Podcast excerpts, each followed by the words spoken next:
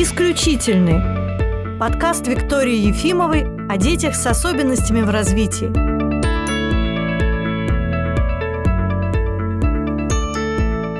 Здравствуйте, друзья! Это подкаст «Исключительные». Виктория Ефимова. И сегодня со мной в студии режиссер Яна Тумина. Здравствуйте. Здравствуйте, Яна. Мы будем говорить э, сегодня об инклюзивном театре. И до того, как я еще познакомилась с Яной, и до того, как я познакомилась с Колей Голышем и его папой, я посмотрела спектакль Колина сочинение. Вот как. Да, вот с Яной я только сейчас познакомилась, а со спектаклем значительно раньше. Да, да. Ну и начну сразу в лоб. Яна, почему такая тема. Почему о необычных людях, о необычных детях? Как вы вообще туда попали? Скажем так, это личный контекст, потому что, возможно, если бы в мою жизнь не пришел особый ребенок, у нас в семье четверо детей, и третий ребенок родился с синдромом Дауна то, возможно, как-то я бы и не оказалась в этой теме. Или оказалась бы, зайдя в другую дверь. Угу. А так получилось, это очень личная история, коснувшаяся нашей семьи, и поэтому она особенно такая трепетная, и в этом есть, э, знаете, как не просто модный контекст угу. или такой режиссерский выбор, это скорее выбор судьбы. То, что вообще это все зазвенело и стало каким-то важным для меня.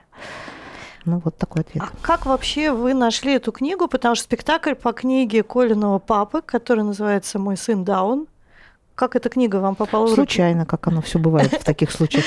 Ну как, это просто мой друг, режиссер Максим Якубсон, он подарил мне эту книгу. Она продавалась, я потом ее видела даже в церковной лавке. Угу. Может быть, потому что отец Коли, Сергей Голышев, он художник, он делает угу. мозаику в храмах. И это была книга такая, похожая даже на небольшую брошюру. Ну, то есть я была шокирована сначала названием, она меня как-то так оттолкнула угу. своей прямолинейностью. Потом я стала ее читать, и когда я увидела там Колины рисунки и стихи, и ну, такой искренний, честный опыт отца, воспитывающего ну, в семье особого ребенка, то, как он делился этим опытом, меня это зацепило, но зацепила, конечно, личность Коли как поэта.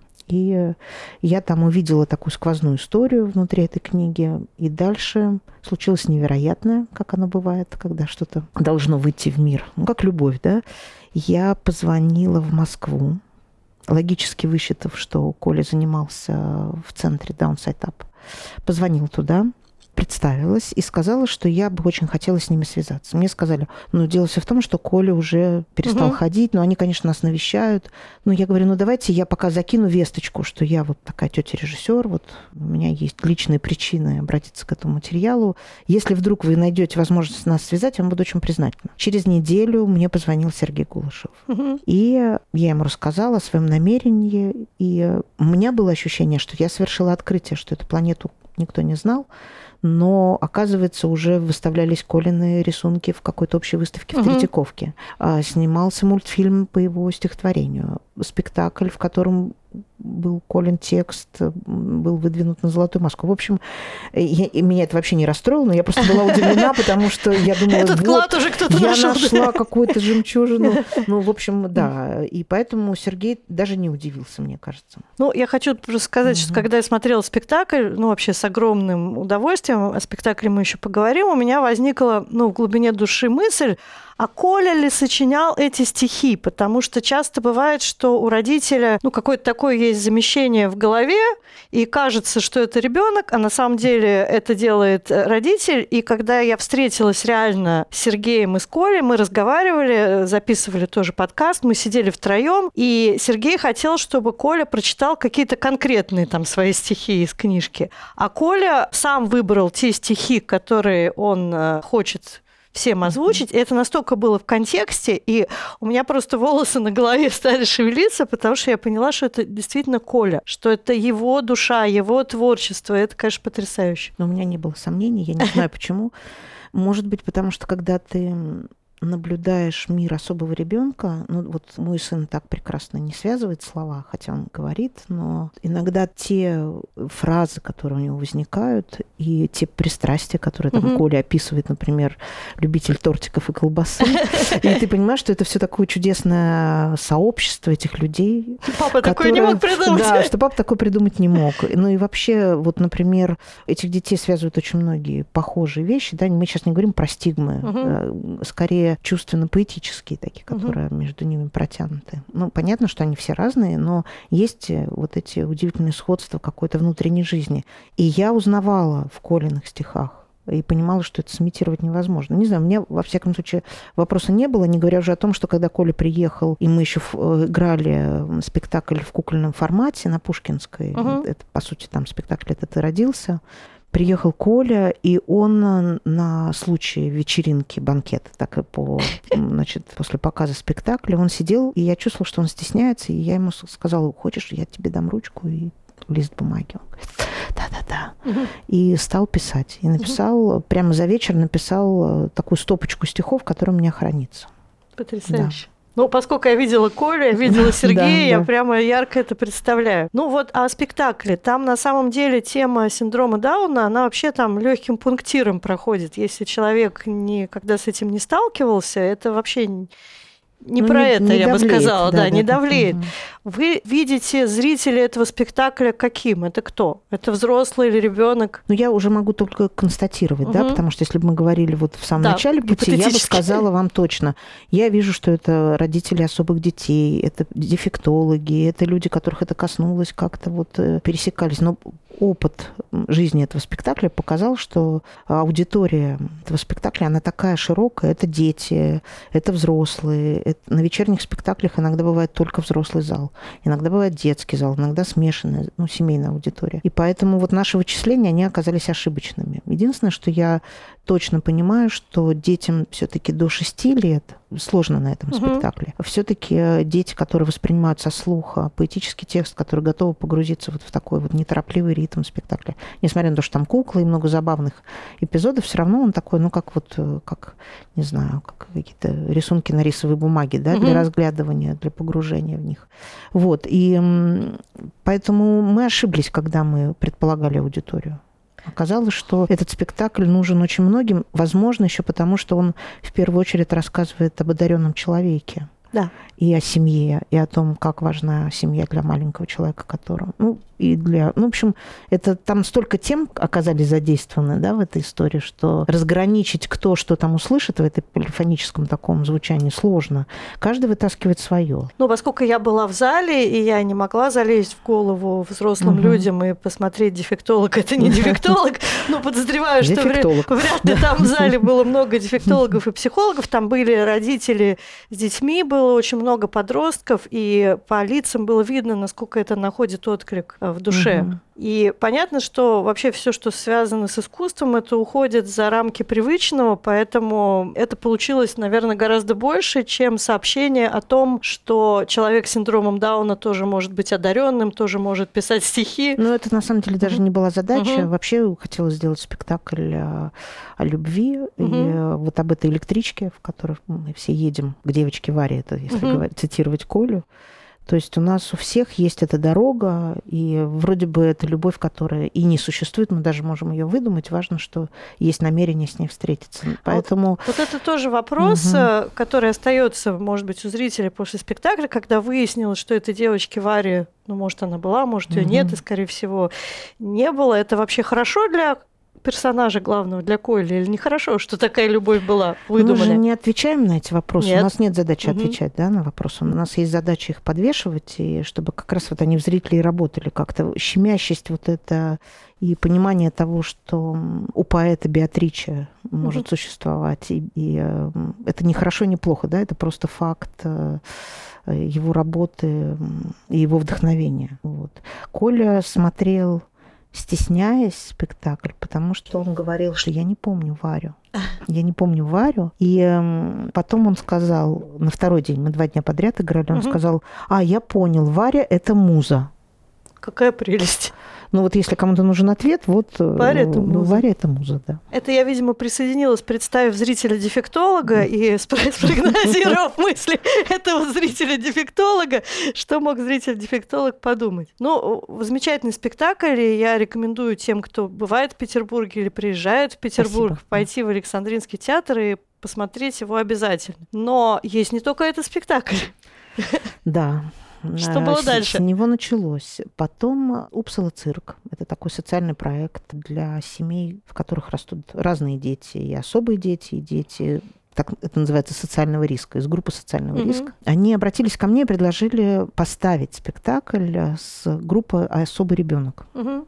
Вот как раз Феофан, угу. который был в гостях у вас, он тогда ему было 12 лет, по-моему, или 13 ну, может быть, чуть старше, да. Ну, в общем, вот была такая группа замечательная. И я сказала, что дело все в том, что у меня нет опыта, угу. и э, я готова к лаборатории театральной лаборатории с такими детьми, но не могу гарантировать результат. Ну, То да. есть я угу. честно буду работать с ними, наблюдать за процессом, и если мы будем понимать, что там рождается материал для спектакля, э, это не ситуация, когда ты можешь прийти с пьесой. Угу. Вот. А все-таки э, нужно было как-то найти, что же с этими детьми можно сотворить вместе. И вот э, надо дать должное, что я потом расскажу и про проект в БДТ, угу. что когда театр, приглашающая сторона или заинтересованная сторона позволяет, у них есть ресурс такой, э, позволяет во времени исследовать, угу. да, и пробовать какой-то материал и находить его, тогда есть шанс, что получится не просто спектакль, а будет пройден какой-то путь, очень важный для всех участников, угу. и может получиться какое-то художественное произведение. Вот так случилось э, в Упсала цирке, и получился спектакль «Я Басё», который Вроде бы нам казался такой тоже скромный проект, а он принес цирку золотую маску и объездил много городов и стран. Замечательно. Угу. А потом БДТ. А, потом были еще проекты, например, в Волгограде был проект «Герои». Он так назывался. Я сначала приехала просто работать с мамами особых детей, потому что все мы понимаем, и я про себя понимаю, что все начинается с родителей все равно, и в Колином сочинении тоже да. про это есть угу. такое размышление. И работая с мамами особых детей, и видя, как они раскрываются, мы подумали, а почему же мы только с ними работаем? А давайте мы попробуем сделать следующий шаг и продлить этот проект, привлекая детей, сделать ну, такой показ, э, сделать такое высказывание в театральной форме э, «Мамы и дети». Угу. И вот получился такой проект, который называется «Герои», потому что это прямо о них, об этих семьях, угу. об, об этих детях. Это были очень разные дети, и дети с ДЦП, и дети с ослабленным слухом и зрением, и с аутизмом, и с э, синдромом.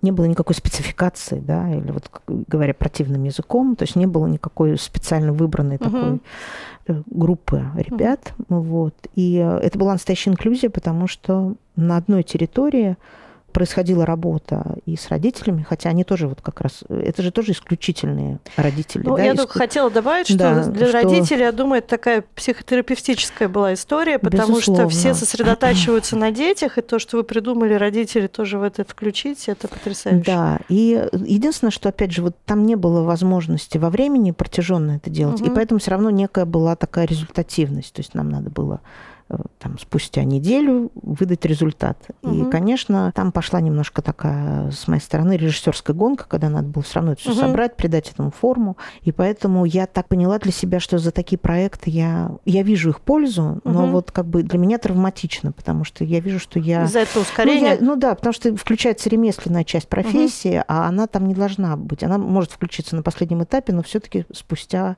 какое-то другое время, когда ты понимаешь, что форма рождена не тобой единолично, режиссерской а твоей воли, а процессом. Все равно это драгоценный такой был опыт. А БДТ? А БДТ это меня пригласили. Это были переговоры. До этого мы сделали во время пандемии проект. Я уже начинала работать со студентами фонда Антон тут рядом. Предложила в работу куклу как угу. инструмент для того, чтобы ребята не просто театральные тренинги, а что кукла, она может стать таким очень интересным посредником. Ну, и для она ребят с аутизмом, с аутизмом это особенно важно. И это сработало. Угу. И э, дальше уже мы стали размышлять о материале для постановки. И тут мне стало очень сложно, потому что, опять же, я говорю, материал для постановки э, в моем случае работая с особыми людьми, это не очень правильный ход. Ну и, в общем, мы как-то в каком-то армрестлинге пребывали какое-то время, и потом пришел материал, как бы толчком для этой работы стала притча Танина Гуэра об усатом ангеле. Я ее знала до этого, но вот мое знакомство с Мариной Азизян, с художником потрясающим, и она эм, предложила этот материал, но, к сожалению, мы не с... дальше не сработались, просто потому что у Марины было свое видение, угу. и она не видела особых людей в этом проекте. А я за этой притчей увидела как раз особых людей. Особых людей. И еще не начав плотно взаимодействовать, мы поняли, что я уже с этих рельс не сойду, Даже поговорив с Лорой Гойра, а, мы договорились, что я не буду опираться на эту притчу, я буду сочинять свой спектакль, но притча пускай будет в основе, и она у нас в спектакле звучит. Но получилось сочинить спектакль, в котором есть и текст Заболоцкого, и текст Нарикацы поэтический, древнеармянского поэта. В общем, а, и главное, тексты самих ребят. Но история получилась соткана из того, что мы сами проживали, из нашего угу. опыта. Это, на самом деле, наверное, самое ценное, потому что каждому удалось высказаться, проявиться. Хотя жанр, он такой достаточно фантасмагоричный, это притчевая форма. Ну, сказкой не назвать, но вот Феофан, например, играет ангела угу. в этом спектакле. И то слово «играет» тут не очень подходит. Он существует в каком-то... В качестве вот ангела. Да, в качестве ангела. То есть в этом спектакле соединились и ребята с синдромом, и ребята с аутизмом.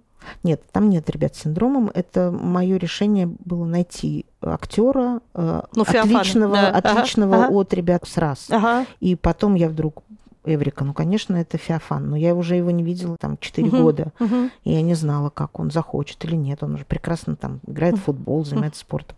И вот оказалось, что любовь к театру у него так глубоко в нем, что он не просто заинтересованно принял участие в этом, а стал дальше развиваться и расти. Но все-таки, как сказала мама Феофана, футбол не пересилил нет, театр, не пересилил. и таким счастливым, как да. во время спектаклей, после спектаклей да, мама его никогда не видела. Лев абсолютно человек mm-hmm. театра, это его просто, ну, он одарен очень к этому. В этом спектакле играют актеры кукольных театров mm-hmm. и играют актеры БДТ.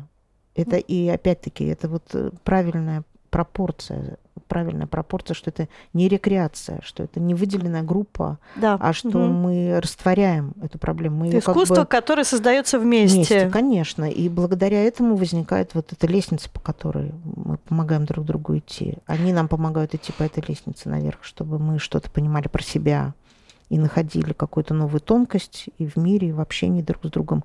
А мы им помогаем, потому что они преодолевают какие-то тоже свои задачи. Ну вот насчет преодоления. Угу. Насколько вот я общаюсь с людьми с аутизмом, я понимаю, что поскольку они очень перегружены сенсорными какими-то стимулами, и не всегда их мозг способен их быстро и качественно обработать. Проблема с тем, что время, когда они могут себя контролировать, что-то делать там по заданию, оно достаточно ограничено. И, может быть, даже если возможно их сравнивать с ребятами с синдромом Дауна, может быть, у ребят с аутизмом это время даже меньше. Как с этим? Да, это была задача, потому что мы начали работу в ноябре 2022 года.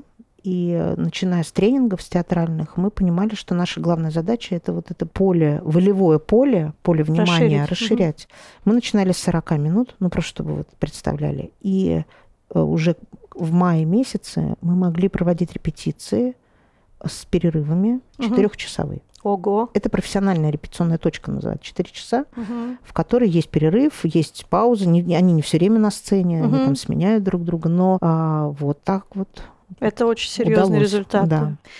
Понятно, что это очень много дало ребятам с э, аутизмом, а актерам, обычным актерам БДТ, что на ваш взгляд этот опыт Они так дал? прекрасно об этом рассказывают. Зовите их в передачу.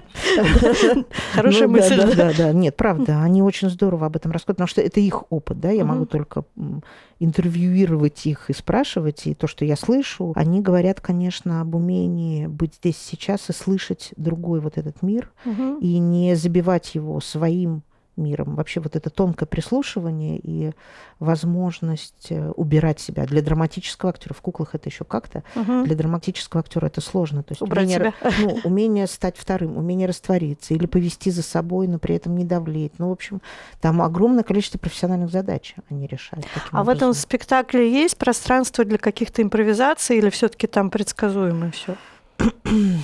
А, да, есть даже есть сцена, но все очень застроено, так же, uh-huh. как и в спектакле Басё. То есть uh-huh. форма. Дело все в том, что, понимаете, если бы это был разовый проект, uh-huh. наверное, вот мы сегодня тоже об этом говорили uh-huh. с режиссерами, с Димой Крестьянкиным, с Павловичем, о том, что, с одной стороны, нужно сделать все возможное, чтобы проявились эти люди, все для этого делается. Uh-huh. Поэтому художественная форма может подождать. Но я, как человек-приверженец жесткой художественной формы, ага. я все-таки, или там режиссер, или угу. даже, не знаю, художник, мне э, наглядно и очевидно, что импровизация более защищена, И при всей уязвимости, которая есть в таком типе проекта, жесткие вот эти траншеи вырытые, угу. они дают им возможность э, быть менее тревожными и, наоборот, свободнее угу. дышать и раскрепощаться. Потому что в спектакле Басев все выверено было до угу. миллиметра, но все равно они все умудрялись быть здесь и сейчас. Это самое главное качество. Каждый раз быть разными. И вот это то, какие они сегодня, они выходили в эту протоптанную как бы дорогу. И я была спокойна за форму спектакля, потому что люди приходят, покупают билеты, и мы как бы все равно играем в такой ну, театр, да, профессиональный театр, когда uh-huh. зритель приходит, и он так или иначе приходит на встречу с результатом. Это сложный такой вот в этом смысле вопрос, но все равно ты каждый раз не знаешь, что может и как может пойти.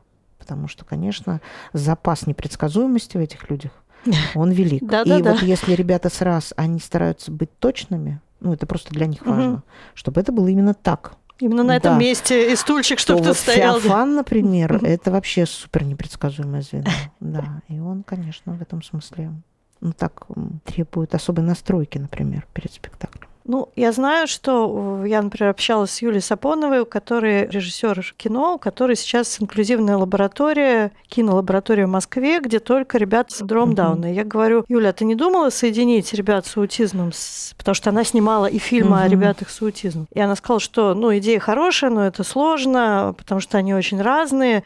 Но я знаю, что в плане каких-то социальных таких проектов их часто вместе объединяют, потому что у них разные социальные трудности. Дети с, и подростки угу. с синдромом Дауна, они часто более общительные, открытые, и они не обижаются, если человек с аутизмом не сразу реагирует, то есть они продолжают угу. свои коммуникативные сигналы посылать. Ну да. А зрители разные, по вашим наблюдениям, или так не оценить? У этого спектакля в БДТ и у Нет, спектакля... пока рано. Дело в том, что БДТ существует еще пока в рамках вообще первого премьерного показа. Ага, только один да, раз Да, ну угу. мы, мы делали там, э, это такая традиция БДТ делать предпоказы. У нас был угу. предпоказ в июне, пока это еще то, что я называю, была руда. Угу. То есть это еще не до конца оформленный спектакль, но уже материал. Угу. Все равно в композиции это был июнь. Потом осенью был предпоказ на студенческую аудиторию. И потом была премьера уже на город. Все пока. Угу. Вот. Следующий спектакль будет в январе. И это тоже эксперимент, потому что мы будем играть два раза подряд. То есть в один день? Нет, нет, мы будем Два играть дня. 6 и 7, но учитывая, что времени на репетицию дают мало, угу. получится, что у них все равно всегда такая нагрузка, что в день спектакля у них репетиция. Как вы считаете, Яна, вот я вижу, что сейчас есть большой интерес к творчеству людей с особенностями в различных контекстах. Живопись, кино, театр. Почему именно сейчас это уже становится трендом? Может быть, это как-то связано с какими-то процессами, происходящими с нами со всеми? Ну, я не склонна идеализировать эту ситуацию, потому что ну, с одной стороны, мы же живем в мире, и в угу. мире это уже давно уже происходит, на угу. самом деле. Просто до нас это доходит не ну, так быстро. Ну, то, что там было в 70-е, да. сейчас вот доходит сейчас, до нас. Вот, значит, мы докатились, наконец-то, до ситуации, когда мы видим необходимость открыть глаза пошире, вообще начать ну, этих людей видеть угу. и замечать, и понимать, что это часть выключенных из общества людей. И получается, что мы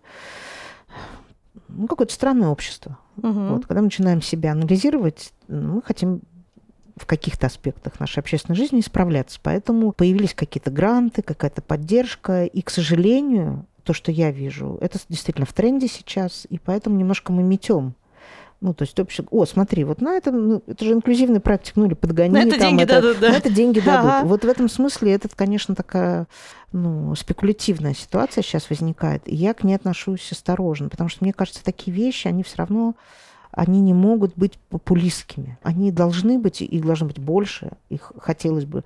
Но опять же, что значит должно быть? Это же потребность какая-то, угу. да, и есть понятие личной инициативы, как там у Аркус, да, или когда пробуждается внутри человека необходимость к созданию чего-то, как какого-то не долгосрочного проекта, так скажем, да, не просто там какой-то разовой постановки. А вы сталкивались когда-нибудь с критикой, когда вам говорили, а зачем такие спектакли, а зачем об этом вообще говорить? Да я вот так ага. сталкивалась. Ну, как бы не было лобового столкновения у меня с меня никто не давил этим мнением. Ну, конечно, такое есть. И, ну, как бы отмахнулся и дальше. Ну, никак. Я, а как мама? Как мама я, конечно, сталкиваюсь до сих пор. И вот недавно осенью у меня был такой сложная ситуация в Семиной школе. Семен зовут моего ребенка. Угу. Я поняла, что я была к ней не готова, И я поняла, что у меня непроработанная травма, как это сейчас угу. говорят, что все равно существует синдром отверженности. И это не моя психологическая проблема, а это, знаете, как бы это моя проблема как социальной личности. То есть я живу в таком социуме, в котором вот именно в нашем социуме это вообще возможно было, что такое вот произошло. Я не буду сейчас рассказывать, mm-hmm. но, может быть, это даже было преувеличено, и преувеличено именно тем, что вот эта вот э, травмированность, она на самом деле никуда не уходит. Просто кто-то справляется с ней. Ну, там, например, я благодаря большому количеству позитивных опытов, ресурсов, э, реализации, а как многие мамы в Волгограде, которые вообще до этого проекта, который мы начали с ними, даже не знали о существовании друг друга, моя задача была даже их просто связать, познакомить, угу. чтобы они знали, что у них в городе есть, оказывается, вот такая мама. Там сейчас уже начинается движение, они развиваются, и там театр возник прекрасный, Юлия Фаторна делает э, «Счастливый артист», называется. В общем, к тому, что, к сожалению, сожалению, среда наша а, формирует внутри а, родителей и внутри общества, даже работая с особыми детьми, все равно формируют э, школы коррекционные, угу. да. Это формирование рекреации, это формирование закрытых сообществ. Угу. И назвать это инклюзией, вот если положа руку на сердце, невозможно. Поэтому инклюзивность, она всегда там, как мне кажется, где есть разные потоки где мы не барьер ставим, а наоборот его ну, как вы знаете, открываем щеколду, открываем дверь и, конечно, корректируя, помогая, наблюдая, но все-таки смешиваем. Ну, тут получается, что я действительно абсолютно с вами согласна, когда была возможность бывать чаще за границей, общаться и со специалистами, и с особыми родителями, угу. там мама особого ребенка, она об этом как-то даже с гордостью говорит, потому да что не травмирован там этим. А, я мама особого ребенка, угу. да, у нас там то, то, то, то, то, вот у нас сообщество, вот мы угу. все все вместе, да. У нас это результат огромной работы над собой, чтобы вообще можно было об этом спокойно сказать. Но проблема в том, что сделать, чтобы изменилось, что-то должно измениться на уровне коллективного бессознательного, да, потому что если сверху просто сказали, все у нас инклюзия, а вот и ничего не получилось, потому что этих людей боятся, не знают, как себя с ними вести, какие-то там глубинные есть страхи. И как раз может быть искусство, театр, то, что помогает на бессознательном уровне изменить отношения.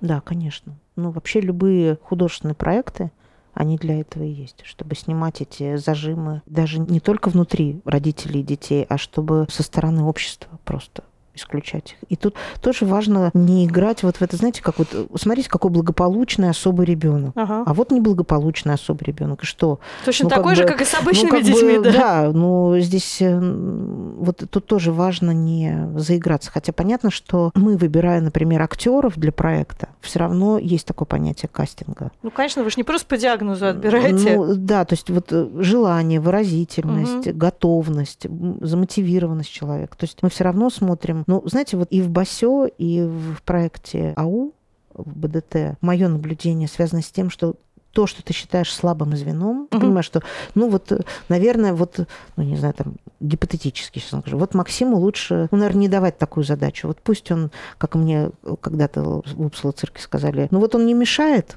если он тебе не мешает, ну вот пусть будет. Бы, пусть будет, да. Потом уже ближе к спектаклю сказали, слушай, ну вот давай все-таки тогда, наверное, не надо, потому что говорю, нет, он не мешает. А потом ты вдруг видишь этот человек, этот артист, этот особый исключительный человек вдруг делает что-то такое, чего никто не ожидает. Ни его родители, ни, ни его педагоги, ни ты сам, потому что он, наблюдая за тем, как происходит процесс, выращивает в себе какую-то силу, которую ты даже не, ну, не мог просчитать. И он выдает, например, какую-то исключительную реакцию, и ты можешь это закрепить, и ты можешь с этим дальше работать, и ты прямо видишь, как, опа, мы сейчас все вместе просто перешли на другую ступень. Вот и все. Весь проект. Такая история была в Упсало цирке, когда вот мальчик просто там шел спектакль, как в цирке шел спектакль как спектакль, люди внимательно смотрели. И вот этот вот мальчик взял и сделал спектакль цирковым представлением, потому что ему зааплодировали, и после этого все стали хлопать после каждого номера. Просто человек поменял закон восприятия тем, что он сделал. Вы сейчас говорили, mm-hmm. несколько раз сказали исключительно, исключительно, и наш mm-hmm. подкаст называется «Исключительный». Да, я подыграла вам. Подыграли. Ну, давайте тогда уже в заключение разовьем эту тему. Какие еще грани исключительности может подсвечивать реализовывать ваши проекты. Ну, театр же проявляет человека, любого человека. То есть если человек заходит в театральное пространство и готов что-то рассказывать о себе, и готов к встрече, то мы всегда говорим о том, что ему нужно вскрыться, такое слово, вскрыться. Вскрыться. Да, вскрыться. И значит выйти вот из этой своей коробочки. А мы понимаем, что выход из вот этого замкнутого в открытое – это и есть задача инклюзии. Мгм. Поэтому театр, конечно, он не единственный, но, наверное, один из самых работающих таких территорий. Включить вклю- исключенных и да, открыть включить, исключительность. Э, Открыть закрытое, да, и Мгм. включить тех, кто исключен. Спасибо, Яна. Спасибо. И вам всего хорошего. До новых встреч. Аудиоверсию подкаста вы можете послушать на Яндекс Музыке, Apple и Google подкастах, ВКонтакте, а также на всех других доступных площадках. А если вы смотрите видеоверсию подкаста на YouTube, не забывайте ставить лайк и подписываться на наш канал Synapse Expert. Так вы не пропустите следующие выпуски.